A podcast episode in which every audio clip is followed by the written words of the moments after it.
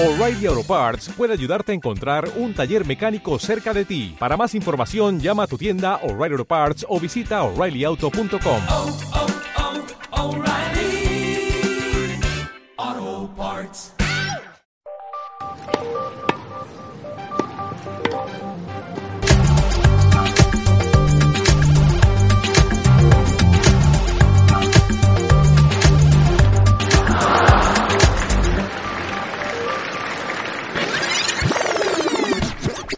Hola, muy bienvenidos a un nuevo podcast de Subidos a la Red.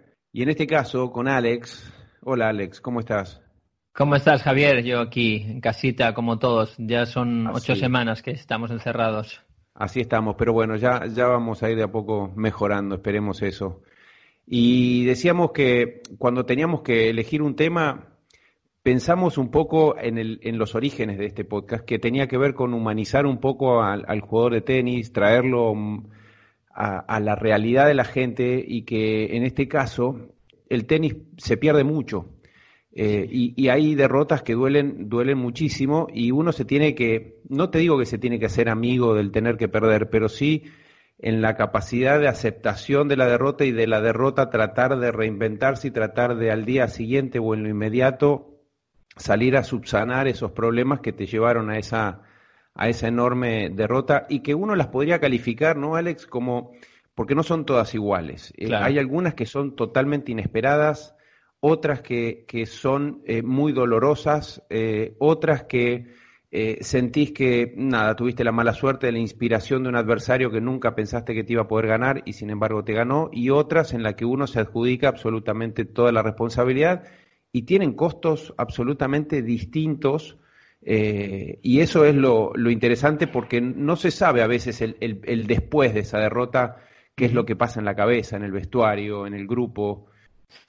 No, totalmente. Eh, al final es curioso ver cómo el mundo del tenis, eh, tú lo ves incluso con los grandísimos jugadores, que son gente que ganan muchos partidos, pero a lo largo del año a lo mejor juegan 25 torneos y igual ganan tres o cuatro títulos. No, no es que ganan 20 títulos. Quiere decir que prácticamente cada semana pierdes. Es verdad que si ganas cuatro partidos y llegas a semifinales, pues bueno, has ganado cuatro, has perdido uno, pero tú te vas de esa ciudad, de ese torneo, eh, con la sensación de que te has ido de perdedor. Eh, yo, en mi caso concreto, eh, ahora ni sé cuántos torneos jugué, gané 17 títulos, pero igual jugué 300. Es un montón. Claro, jugué 300 eh, torneos en mi carrera o 250. Quiere decir que el 80% o 90% de las veces me iba derrotado. Claro. Pero como tú explicabas, eh, no es lo mismo cuando te han ganado en un partido que tú no has tenido nada que hacer o en otro que realmente tú has visto que, que tuviste una oportunidad y se te ha escapado. Ahí sí que te crecen un poquito más los problemas. Bueno, eh, en, en- en mi caso, yo reviso, son cinco partidos ganados más que perdidos. Claro. Eh, pero, pero te digo, quiero arrancar por esas, por esas derrotas que yo tuve una sola eh, en cuanto a, a- a la sorpresa. Es decir, nunca pensé que iba a, a perder con semejante diferencia en cuanto al resultado. Bueno, yo tengo varias. Me alegro que tú solo tengas una de que te No, tengo que- derrotas, tengo millones. Del, No, del de estas- de 6-0-6-1 estas- tengo una sola. No, yo tengo mu- muchas en contra. Es, es alucinante. Te- mira, te voy a explicar una que es muy heavy, es muy fuerte. Contra Leighton Hewitt en el año 2000. Yo llegaba al Open de Australia, había tenido un gran 98, el 99 había bajado un poco en el ranking, pero igual estaba 25 del mundo, no es que me había ido al 200. Claro. Llego semis en Sydney y pierdo contra Hewitt, 6-4, 6-4. Y estoy en segunda ronda del Open de Australia y me toca Hewitt. Eh, yo salgo del vestuario y mira lo que es la cabeza. Mientras yo voy caminando por el túnel ese famoso que, que enseñan que van los jugadores hacia la pista central, yo tengo a Hewitt delante y pienso, ¿te imaginas que me mete 6-0, 6-0, 6-0? ¿Te puedes No te creer? creo. Sí, sí, sí. ¿Te puedes creer que entramos en la pista y voy perdiendo 1-0, 2-0, 3-0, 4-0, 6-0, 2-0, 3-0 y pienso, me va a ganar pase. 6-0? Lo- lo- lo- O sea, yo mismo casi casi que estoy provocando lo que me está pasando. Y todo el mundo ahí, yo oía el murmullo de la gente y etcétera. Pero yo ya era un jugador Es consagrado. desesperante. No, y te vuelves loco. Y, te- y yo no, no podía entender.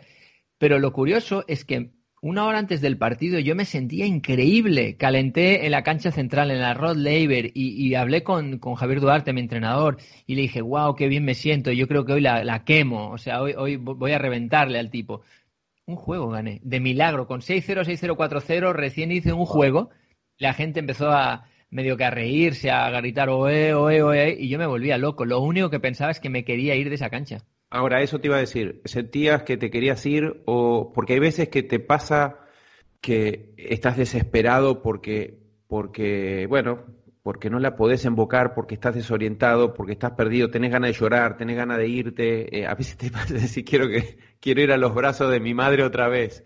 Eh, pero hay otras que decís, no sé, no, no me siento tan horrible, pero no, no sé qué pasa, que no la puedo. Y aparte es una vergüenza también, que uno siente, siente vergüenza, ¿no? No, total. Te prometo que yo me sentía bien. Yo, yo creía que estaba preparado para ese partido y en realidad había hecho semis la semana anterior, o sea, venía con ritmo, pero no fui capaz. E, ese año hicieron las pistas muy rápidas en el Open de Australia, la pelota como que me venía encima de Hewitt y era imposible que yo supiera qué hacer no me sentía mal de estado, pero sí que notaba que no sabía cómo ganarle un punto. Y lo curioso del tema, Javi, es que llego al vestuario y me encuentro con, mi entrenador, con Duarte y, con Petri Feijula, que era mi preparador físico. Y claro, me dice el preparador que hacía dos meses recién que estaba entrenando con él y me dice, pero ¿cómo puede ser? ¿Qué, qué, qué, qué ha pasado?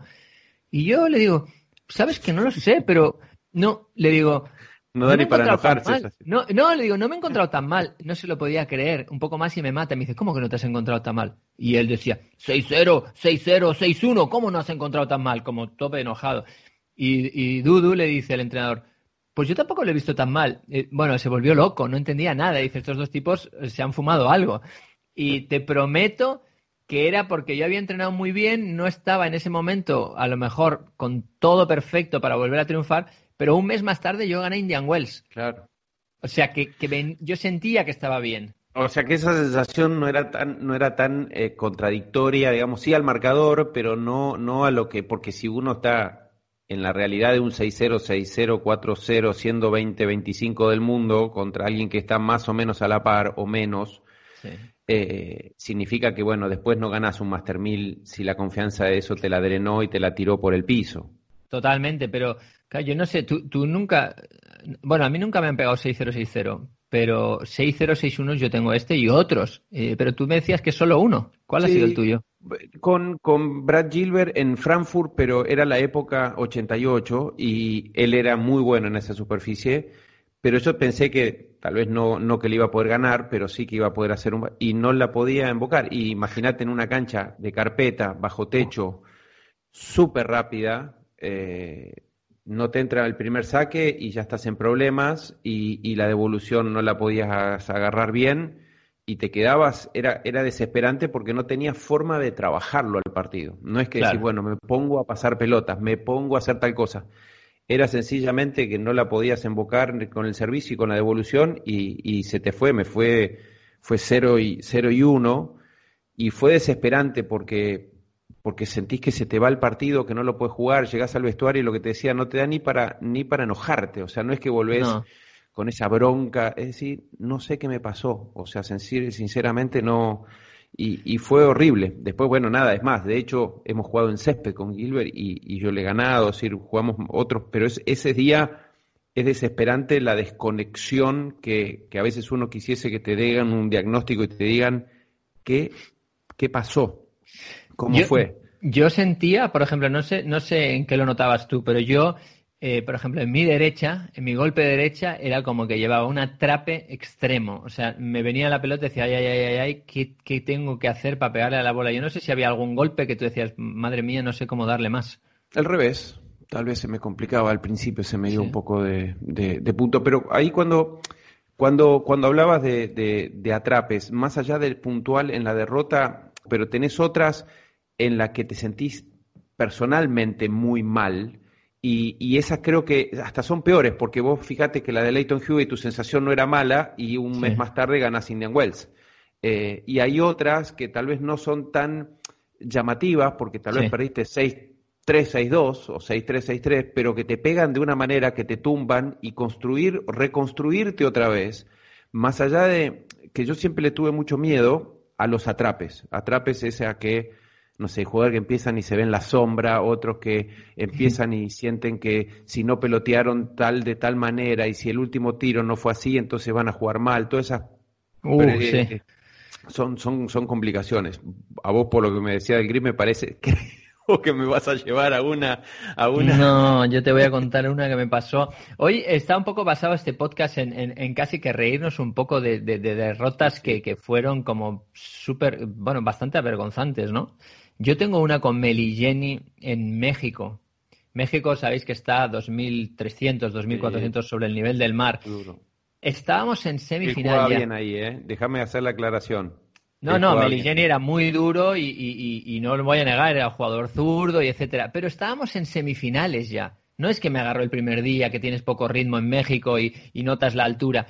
Y por ahí me pongo a jugar y, no sé, mm, me empiezo a atrapar y te prometo que perdí el grip, Javier. O sea, no sabía cómo agarrar la raqueta para pegarle a la pelota y estaba en medio de la pista central, en semifinales, con toda la grada llena.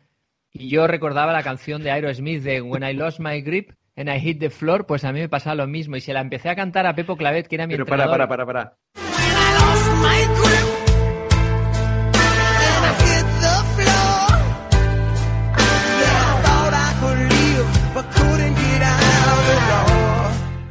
O sea, sentías que, que de la manera en que agarrabas la raqueta no era la forma tuya que normalmente no te sentías cómodo como la agarrabas. o sea, totalmente de- normal.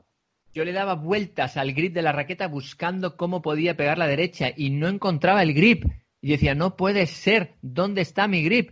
Y, y a partir de ahí contraté a un tipo, el Jace Custom Stringing, para que me hiciera todos los grips iguales, porque yo cambié la raqueta y de cordaje y así, y de repente agarré y dije, uff, este es como más cuadrado que, que mi otro anterior. No entiendo, no, no está exacto.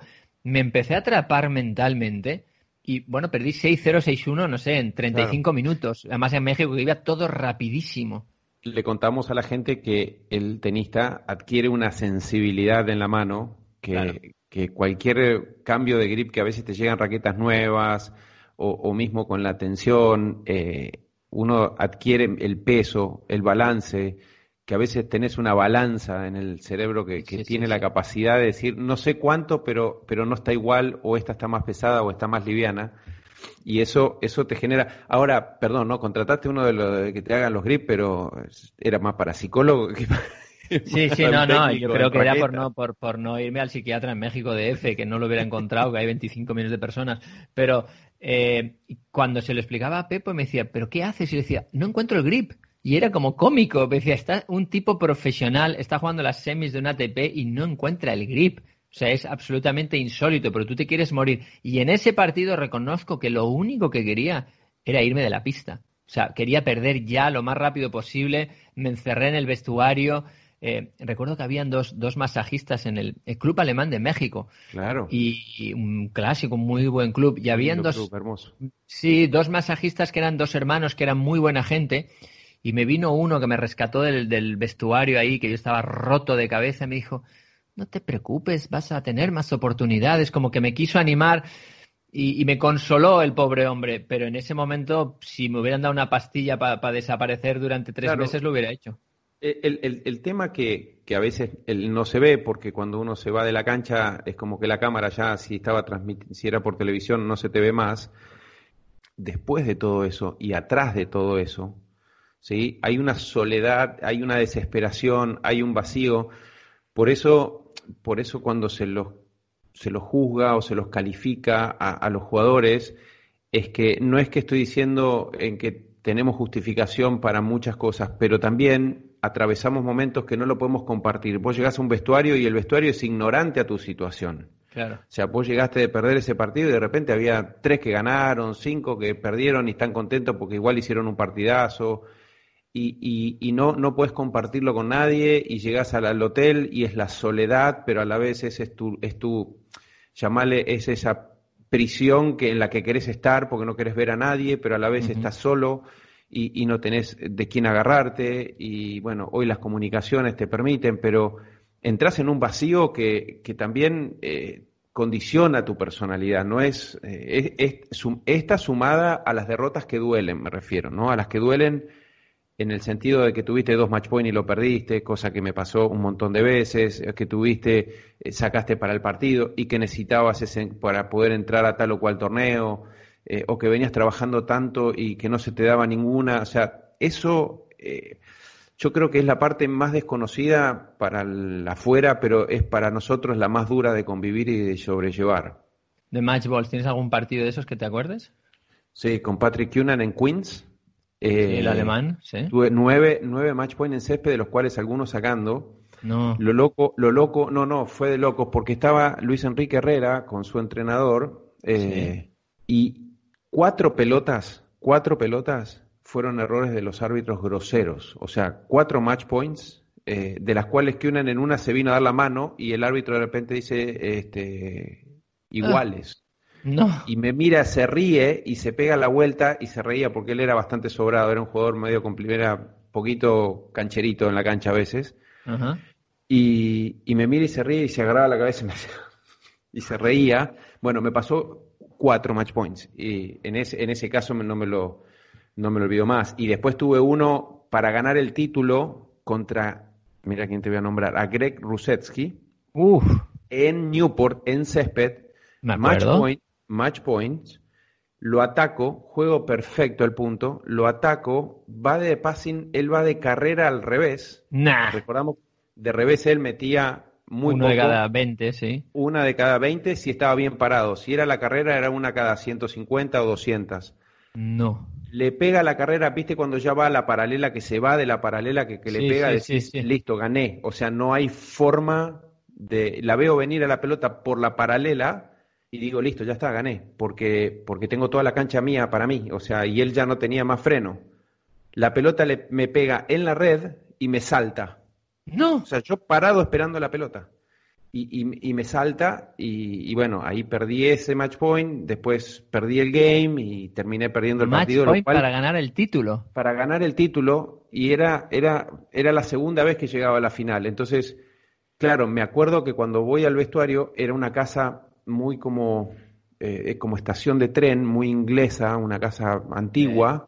Y yo no me acordé que el sistema de construcción en Estados Unidos, por más que parezca antiguo, era de estas este, paredes de, de durlo, finas. Y le di una patada a la pared pensando que me iba a querer romper los dedos de los pies. Dije, chao, me quiebro todos los dedos, pero no, no. Y le hice un agujero a la pared porque pasé la pierna para adentro. y me cobraron la reparación, me cobraron el, el- el- la mano de obra y el, y el y la pared nueva. El warning, te O sea el que warning fuera que de perdí la final, sino que tuve que pagar la pared y arreglarla. por pelotudo. Sí, Wow. no, pero son horribles. Y después Claro, pero ahora lo, contamos riéndonos. Pero No, ahora es en ese momento ¿cómo, llorar. ¿Cómo superaste eso? Si es que lo llegaste a superar alguna vez en tu vida. no, te lo acordás toda tu vida. Te lo acordás toda tu vida. Y además que te- hay, hay con jugadores que te duele más que otros perder, ¿o no? Hombre, por supuesto. A mí, ¿Eh? Hablando de Rusetsky, me hacía mucha gracia porque él hubo una época que sacaba un huevo. O sea, era Claro. uno de los mejores sacadores del mundo. Y él estaba como súper eh, entonado ahí, con un ritmo increíble. Y entrenaba con él en un indoor, en, recuerdo, en Viena. Y el tipo antes de sacar me decía, te saco hacia afuera. Y yo le decía, pero estamos entrenando, ¿para qué me avisas? Y me dice, no, porque si no, no es imposible que me restes. Y No, no, saco, sí. a la, saco a la T, saco hacia afuera. Digo, esto es broma, ¿no? Y yo me llevo muy bien con Greg, es, es un tipo, bueno, peculiar, es, Es gran- bueno, particular. pero yo creo que es buen chico. Lo que pasa que tenía un punto a veces de que eh, tenía ese punto de, de que le daba la sensación de que era superior a ti. Y, y Sí. m- recuerdo que me tocó una vez en Indianápolis, no sé si era en segunda o tercera ronda, en el 98, que creo que es el mejor torneo que he ganado en mi carrera, porque gané en primera ronda a Scott Draper, muy duro, 7-5 o 7-6 el tercero, pero luego gané a Rusetsky, a Filipusis, a Todd Martin y a Gassi para ganar el título. O sea, tremendo, en cancha dura. Y Rusetsky yo le gané en dos sets, 6-4, 6-3. Y la satisfacción que tuve cuando le di la mano pensando interiormente, no necesitaba que me dijeras dónde me ibas a sacar porque te la he enchufado, pues la, pasó. la- la recuerdo. Ay, no, para que te Yo- a mí me otra. pasó en Nottingham, me pasó en Nottingham. Él, él se cambió de Canadá a Inglaterra Sí. y de, digamos, la- bajo la bandera, la ciudadanía, y, y me tocó Nottingham y él jugaba, en, me tocó en primera ronda en césped. Dije, chao, viste, bueno, menos mal que vuelvo a Londres en tren rápido y, y como es, y que sacaba la banderita, viste, que sacaba la banderita que, este, británica y, y también eh, le, le gané en dos sets y él era como supuestamente era su primer partido como, como British. Claro. Pero era, era muy, muy personaje, pero bueno, sin extendernos, en una, en una entro al vestuario y lo veo por segunda, tercera vez en el día con hielo en el hombro. Entonces le digo, hey Greg, este, ¿hielo de nuevo? Y me dice, si tu hombro sacase a 200, no sé cuánto me dijo, a 217 kilómetros por hora también te estaría pidiendo hielo. Así me contestó. No. ¿Te imaginas que dije, ¿por qué no te vas? No, pero lo peor es que te prometo, es buen chico. Es yo buen yo tipo, no, no, tengo, sí, sí, tengo sí, buenas pero era- era- conversaciones cuando lo encuentro, pero, el- pero en la cancha yo tengo una contra él, pobrecito, ahora parece que estamos haciendo un podcast eh, del de- pobre Rusetsky. No, pero es curioso como a veces en la vida alguien te, te motiva con cosas. Íbamos a jugar en, el, en Düsseldorf, en la Copa de las Naciones, y jugábamos en tierra. Y yo veía que él te hacía bromas todo el tiempo de sobrado, de esto como que te explicaba antes. Y yo le dije, mira, Greg, mira si tengo claro que te voy a ganar, que si yo no te gano hoy aquí en tierra batida, yo la semana que viene no juego Roland Garros. Le dije esto antes del partido, yo que soy súper cauto y tal. ¿Te puedes creer que le gané 6-4 el tercero? Y yo pensaba, me voy a tener que salir de Roland Garros por la sobrada que me he metido con el gran Greg. Bueno, Pero bueno, mira, eh, volviendo un poco al eje y, a- y al tema, está bueno que la gente y, y a veces lo- los papás y la familia entienda cuando tienen un chico que juega lo que conlleva este deporte, que tiene muchísimas cosas buenas, ¿sí? Pero que claramente la carrera se construye, digamos, fortaleciéndose de derrotas, ¿no? Porque si uno nombra y dice, vamos a los actuales, ¿no? Eh, me acuerdo, y, voy a empezar por este lado, porque los nombres son todos jugadores súper prestigiosos, algunos de ellos eh, ganadores de, de múltiples títulos, pero recuerdo en Acapulco, hace creo que dos o tres años atrás, dos años atrás, le hicimos una nota en la cabina a Diego Schwarman. Diego había ganado ese día, no sé si era segunda ronda, eh, y él había igualado recién en ese, con ese partido había igualado la cantidad de partidos ganados con perdidos en su carrera. Eh, y uno, y uno dice, bueno, mirá, mirá los nombres y después me decís lo que son, ¿no? Davín, Leo Mayer, Pela, Jardí, Benoit Perlo, Dra, Zabaleta, Lajovic, Bedene, Del Boni, Beneto, Seppi, eh, ¿quién más? Eh, Granollers, Javier Sánchez, eh, García López, eh, Sumhur, o sea, todos jugadores que en su mayoría de todos los que nombré tienen por lo menos un título. sí. Hay algunos que tienen hasta cuatro títulos y son súper respetados y son enormes figuras y, y- y algunos consagrados, uno de ellos presidente hoy del ATP, que tienen un récord negativo. Y entonces hay que tener mucho cuidado cómo, cómo se mide y a la vez hay que tener cuidado en, en- en- en acompañar al, al jugador en su carrera porque se pierde, como vos decías, te vas, la derrota la tenés asegurada, feliz en la semana que te vas sin haber perdido. No, es increíble todos los nombres que has dicho, eh, que tengan un récord que han perdido más partidos en su carrera de los que han ganado.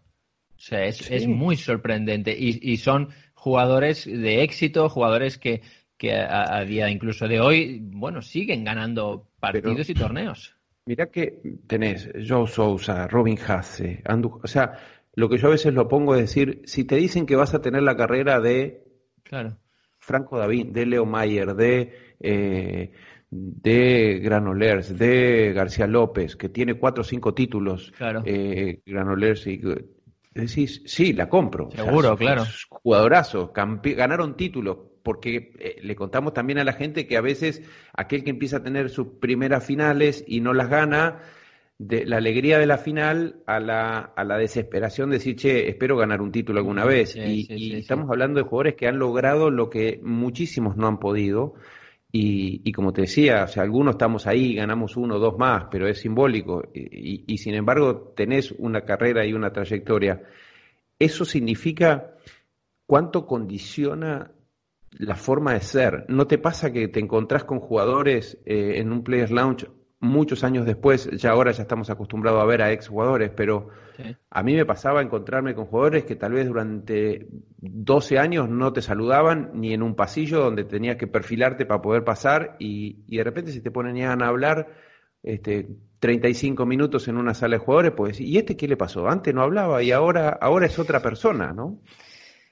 Absolutamente, pero yo creo que eso era la propia tensión del circuito y, y un poco la, la- la equivocación, yo creo que errónea de del creer que el ser un buen tipo no deja, no puedes ser ambicioso, ¿no? Eh, me parece que, que eso, o habían algunos que creían que, que si te decían según qué cosas, pues descubrirían un poco su, su forma de ser y etcétera. Y, pero es lo que dices tú, que hay muchos que, que no, prácticamente no te decían casi ni hola al verte en el vestuario o cruzártelos en un aeropuerto. Y en cambio ahora, 15 años más tarde, que van de entrenadores de otros, de repente te ven, hombre, Alex, ¿cómo estás? ¿Qué tal tu familia? ¿Cómo te va todo? Y tú piensas, Increíble. pero ahora porque a este tipo de repente le apetece saber de mi familia si nunca le ha interesado. Yo lo achaco un poco a que en el momento que competían, Sí. ellos pues mm, no eran capaces de, de saber gestionar eh, lo que era la, la amistad con su profesionalidad, me parece a mí. Sí, mira, te cuento una rápida con Pat. Cash. Sí. Yo lo fui a entrenar durante Wimbledon, lo fui a entrenar, eh, lo me pidieron ir a entrenar con él a Queens. Me fui desde Wimbledon hasta Queens a entrenar con él, terminamos la práctica, agarró sus cosas y se fue, no dijo ni gracias, ni chau, ni gracias. Agarró las cosas y se fue. No. Así, me dejó, estaba su entrenador, Ian Barclay, pelo Sí, canoso, blanco, acuerdo, largo. sí.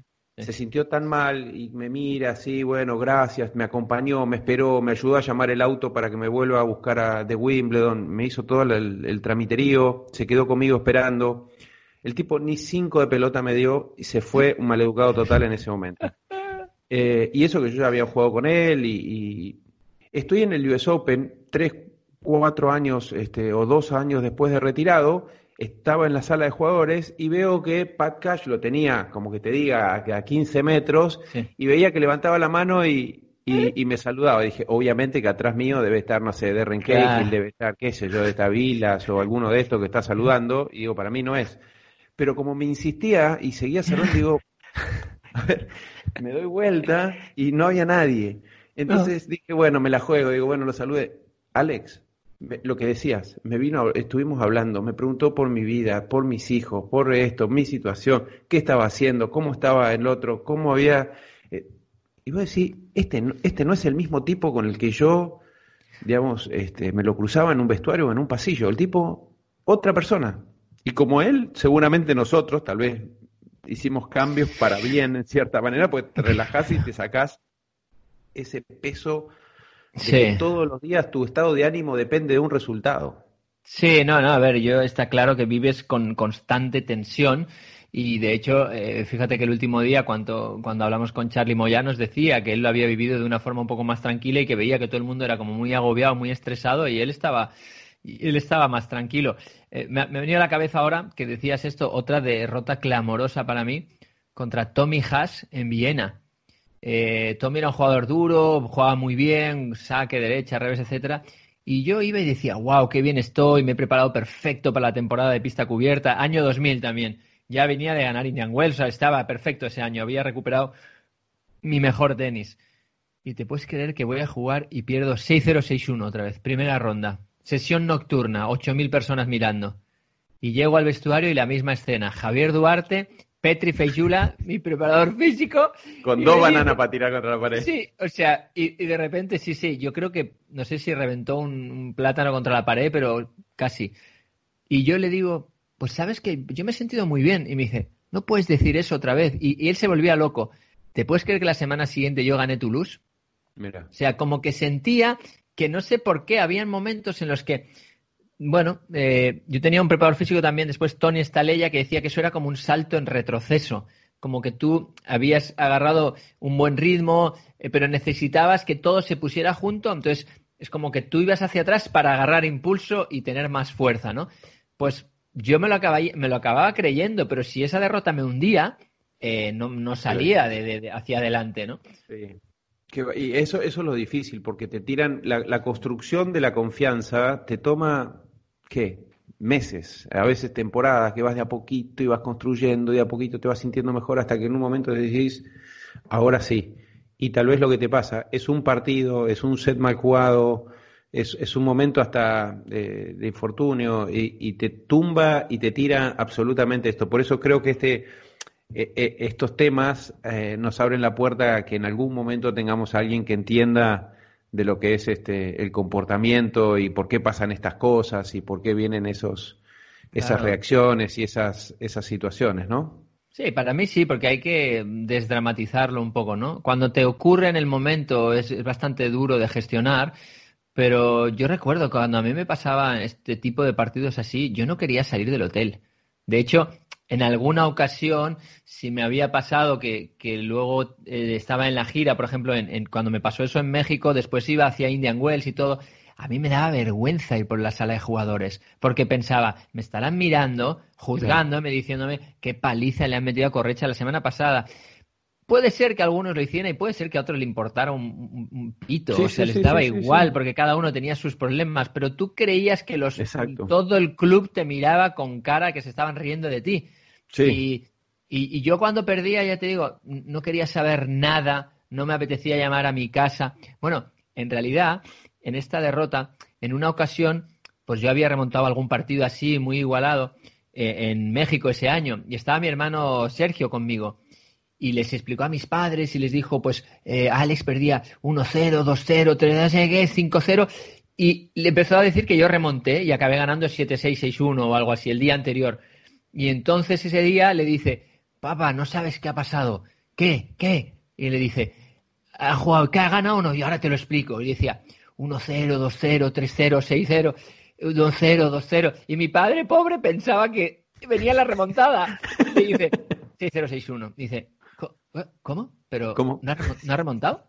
Y, y le dice, ¿y por qué me lo has explicado así? Y dice, bueno, porque me hizo gracia ayer que te lo expliqué y acabó remontando y te, como que te hizo mucha ilusión y en realidad hoy te lo he explicado, pero no ha habido remontada. Y mi padre nunca lo entendió, la broma que le gastó mi hermano desde el otro lado del mundo diciéndole eso, ¿no? Entonces, yo creo que es una forma de también de, de tomárselo con un poco de humor cuando, bueno, es lo que dices tú, ¿eh? Peor, peor es cuando yo a veces me quedaba peor cuando perdía 6-3, 6-3 y le daba vueltas a lo que me había ocurrido y cómo podía ser que hubiera perdido contra ese jugador, que cuando me pintaban la cara de esa forma que decía, bueno, ya está, o sea, ya fue, eh, ha sido horrible, peor no he podido jugar, aunque me haya sentido más o menos, y se acabó. Sí, son, son, esas, son esas situaciones que a veces te pasaba y a veces cuando venías sin confianza decís lunes, primer turno, a las 10 de la mañana decís, wow, capaz que a las once y media estoy afuera y tengo que ir a la sala de jugadores, están todos llegando, recién empezando el torneo y yo ya estoy afuera.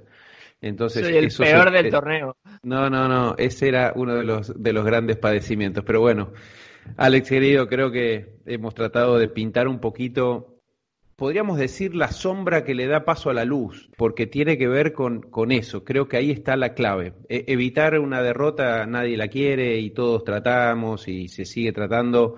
El tema es, eh, digamos, crecer a partir de ahí, entender que eh, hay cosas para solucionar eh, y como decías, ¿no? El, el drama tiene que ser contenido y tiene que ser en ese momento y, y bueno, afortunados aquellos que lo, que lo entienden y que lo saben hacer para, para poder crecer y desarrollarse y como, como muchas veces uno ve, ¿no? Yo creo que hay, hay momentos, no sé, vos ganaste infinidad de títulos, pero seguramente habrá habido alguno que cuando levantaste esta copa hiciste así, dijiste, esto me lo merecía yo. No había Ajá. otra persona que se lo merezca más que yo en este sentido, ¿no? Y eso creo que es el, es el costo operativo de un gran éxito, el del gran triunfo ese que, que, que, se da, que fue tal vez gracias o, que tuviste que pasar momentos muy duros y, y- y aprender de ellos para, para poder celebrar. Absolutamente. Yo creo que por eso eh, el tenista en general, eh, yo hablo por mi caso, pero yo también lo veo mucho en muchos jugadores y jugadoras,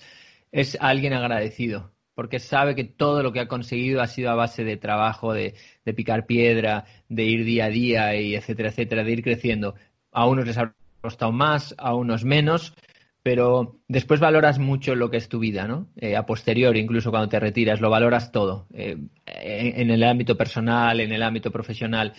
Así que bueno, como el titular lo has puesto tú y me ha gustado, me parece que nos quedaremos con eso, ¿no? La sombra que da paso a la luz.